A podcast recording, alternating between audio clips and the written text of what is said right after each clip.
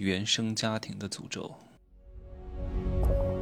没有事实，没有真相，只有认知，而认知才是无限接近真相背后的真相的唯一路径。哈喽，大家好，我是真气学长哈。婚姻和爱情这个东西呢，我在入世十三节讲的已经非常清楚了啊。现在呢，给各位一道选择题，各位来做一下。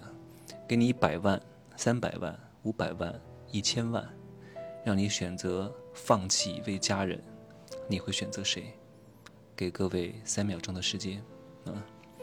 爸爸妈妈，还是你的小孩儿？想出来了吗？很多人都会选择放弃老公啊，放弃老婆，叫升官发财死老婆，升官发财死老公，这是他们非常理想的状态，是吧？真正的爱情是非常难得的，一定是两个具备神性的人才会有的，两个相对比较独立，精神比较独立，经济比较独立，他们两个之间产生了一些耦合，才有可能是真正的爱情。各位看到的大多数的婚姻和爱情，都不是爱情，都是在补缺。补缺是什么？你知道宋祖贤？哎，不是宋祖贤，宋慧乔和宋仲基已经离婚三年多了，快四年了。两个人二零一七年结婚的，二零一九年离婚了，到现在已经离婚三年多了。哇！当时看到哇，宋慧乔一代韩国女神，宋仲基《太阳的后裔》当中的角色光环满满啊，我们心中的男神，非常之帅，而且呢还是一个学霸。结果他们的婚姻只维系了两年时间，为什么？我大概的猜测一下哈，和宋慧乔的原生家庭有着脱不开的关系。宋慧乔她爸妈呢，在他们结婚之后的第九年离婚了，然后自此之后呢。宋慧乔就很难再看到他爸爸，嗯，然后他妈呢就把宋慧乔带到首尔去生活打拼啊，一个人带他，所以宋慧乔一直是缺少父爱的。他缺少父爱，就会让他以后，在他长大成人之后，在他的亲密关系当中，他会对他的另外一半有一份非常高的要求，会把另外一半幻想成他的父亲，而且他并不知道父亲应该承担一个什么样的职责，是他想象出来的完美，这份期待值是非常之高的，各位。他没有看到过真实的父亲应该是什么样，他想象当中父亲应该是高大威猛啊等等之类的，对吧？就像，哎，我我再插个话题哈，就像很多人以为性感是什么？性感不是把衣服脱光了那叫性感，那不叫性感啊！各位看看过那个日本那个叫什么爱情动作片吧？你看完也就那么回事儿，你不会有过多的联想的。那最让你感觉到心潮澎湃的小鹿乱撞的，然后几天夜不能寐的是什么时候？是你初中、高中还没有这个能力去看到这些爱情动作片的时候，看小说，自己幻想出来的东西，哇，你会觉得好美好啊！因为这是你的臆想，这是你，这是你的一种补缺。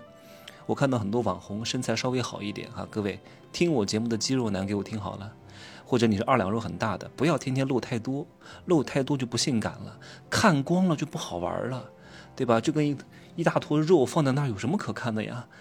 他们不懂这种艺术，天天就穿个内裤，恨不得穿那种双丁内裤、丁字裤，对，什么都露出来了，不好看。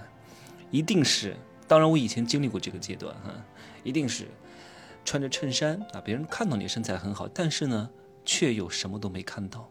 或者是呢，露一截手臂啊，把这个袖子挽起来，这种才是性感。性感是什么？不是看到了性感，是想象出来的性感。这一点非常非常值钱哈。我是不想在这个节目当中讲这个事情的，但是各位能听到这个音频的呢，都算是。相对来说，比视频的用户质量高很多很多哈！来，话题再拉回来，拉到宋慧乔身上。正是因为这种父爱的缺失，他会补缺，他会想象，他会想得特别完美，期待值非常之高。所以一旦回归到现实当中呢，他就会想象他的他的另外一半。能够像一个理想化的全能的父亲一样，是全能的父亲，不要有任何缺点，给他照顾宠宠，把自己宠成孩子，体贴温柔，照顾自己，给自己爱，然后让自己感觉到非常非常充足的安全感，然后体验到自己非常非常非常被重视，对吧？另外一方面呢，他又希望他的另外一半是成熟上进的，像自己父亲那样啊，是幻想的父亲。那种有力量感，那种男人的胸怀、男人的臂膀，不能跟他争吵，要给他实实在在的这种安全的生存环境，保护自己，然后让自己在父亲跟前就像一个小姑娘一样去依赖对方。所以他把宋仲基想得太好了，他以为他就是这样的一个人。两个人一旦进入到真实的婚姻生活当中，很多不足都会显露出来。一旦这个不足显露出来之后呢，就会破灭宋慧乔对他全能父亲的幻想，进而他所依赖的这个爱情也会随之破灭。进而呢，他就会对他的另外一半越来越失望，感受越来越差，指责他、批评他。那么抱怨他，内心越来越不认可对方。如果仅仅是这样的话，你就是一个柔弱的小公主也还可以。你遇到一个像大哥一样的男人，啊，保护你，给你安全感，没有问题的。关键是，这个宋慧乔内心她还是有反骨的，她还不仅仅是一个非常娇弱的小公主，因为她的家庭缘故，哈，她妈一直在告诉她。把她从一个外地城市带到首尔去生活，不容易的。首尔的竞争压力多大呀，对吧？租个房子很贵很贵的。告诉他，你要自己学会洗衣服，学会做饭啊。对他的学习要求也是非常之严格。然后他妈还曾经跟他讲，说就算有一天我死了，你也必须给我好好的活下去。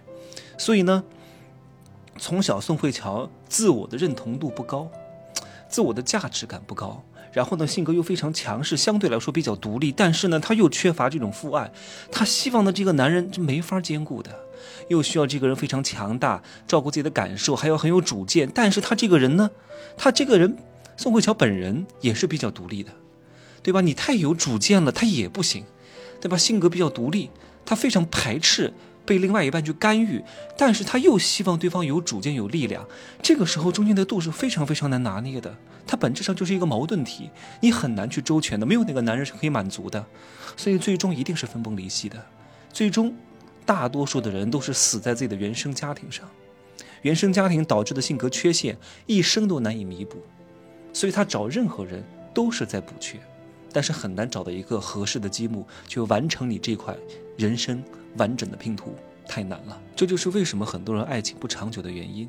啊，大概率就是因为原生家庭导致的缺爱，缺爱之后呢，长大没有通过任何途径去补缺，他没有好好的接纳自己，所以他在情感关系当中呢，他会混乱啊，他自己都不知道他自己要什么。你都不清楚你要什么，你都不知道你未来想要过什么样的生活，你都不知道你要做什么样的工作，你随随便便找一个工作你是干不久的，你干一段时间发现，哎，这不是我想要的，再换一个吧，对吧？就跟你谈恋爱一样，你也不知道你要什么，所以你就会看这个人还可以，那就在一起试试吧。你发现也不行，因为你不清楚你要什么，怎么可能遇到一个合适的呢？对吧？所以就这样，来来回回啊，周周转转，你发现人生已到暮年。你啥也没有得到，你的人格也没有完善，你的人生完整拼图也没有拼上，然后呢，你所向往的爱情始终也没有出现，对不对？所以各位要做的第一步是什么？就是丰盈自己，愉悦自己，接纳自己，然后等自己相对比较完整了之后，你才有可能有一份真正的爱。对方如果也是你这样的，恭喜你们，天作之合。难啊，大多数人。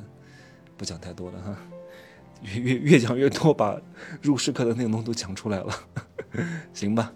今天呢，换到了曼谷的安娜塔拉暹罗，暹罗的这家店啊，真的非常好，非常具有泰式风格。